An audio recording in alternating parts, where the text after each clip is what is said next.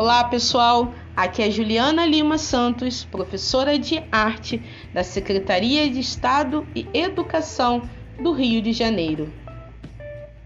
Sejam todos bem-vindos à quarta aula referente ao segundo bimestre do nono ano do ensino fundamental. Podcast de hoje vamos falar sobre a história da música brasileira. Vamos conferir? Com o crescimento do rádio e da gravação elétrica no final dos anos 20, ser músico se tornava oficialmente uma profissão. Nomes como Carmen Miranda, Ari Barroso e Pixinguinha surgiram. Logo, a televisão chegou ao país. E enquanto ia tomando o lugar do rádio nas casas das classes sociais mais altas, na década de 50, um novo movimento nascia no Rio de Janeiro.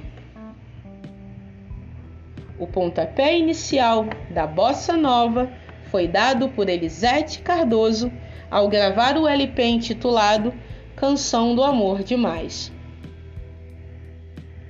Paralelo ao sucesso da bossa nova, um novo gênero vindo de fora do país começava a interessar jovens.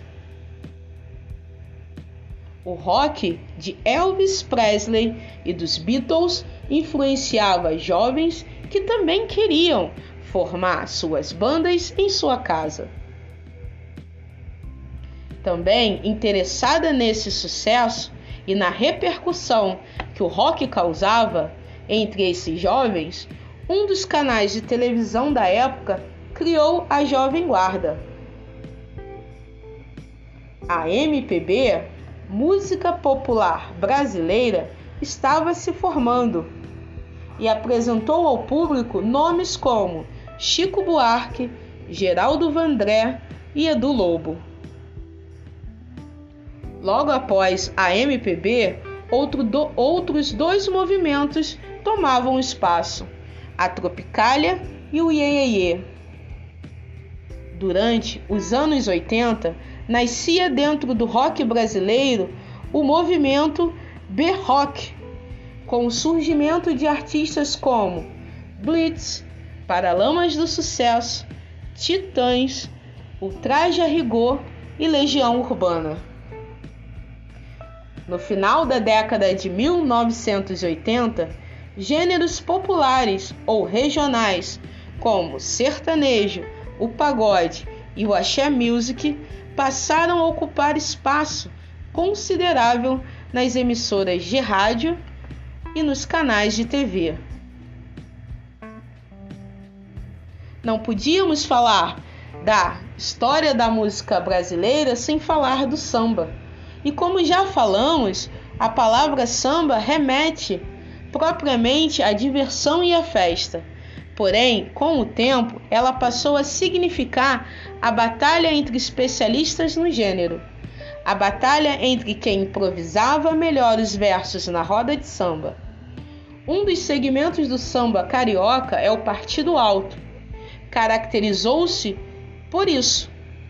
Como disse o pesquisador Marco álvito em referência à história da palavra. Como referido, esse samba de roda determinou a essência do samba tipicamente carioca. Isso é, seu caráter coletivo, com versos de improviso e refrões cantados em grupo. Na virada do século XIX para o século XX, o samba foi se afirmando como gênero musical popular dominante nos subúrbios,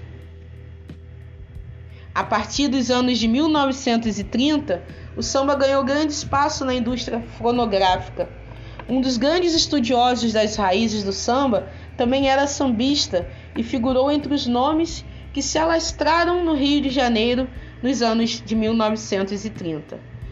Seu apelido era Almirante. Seu nome era Henrique Fores Domingues que depois se tornou radialista. Almirante integrou o grupo Bando das Tangarás, junto a Noel Rosa, na Vila Isabel. Sua obra, No Tempo de Noel Rosa, busca por elementos folclóricos do samba urbano desenvolvido no Rio e relaciona esse gênero com as várias influências de outros ritmos musicais. Quer saber mais sobre a história da música brasileira e sobre o samba? Não deixe de pesquisar. Essa foi a quarta aula do segundo bimestre do nono ano do ensino fundamental. Eu sou Juliana Lima Santos. Até a próxima aula.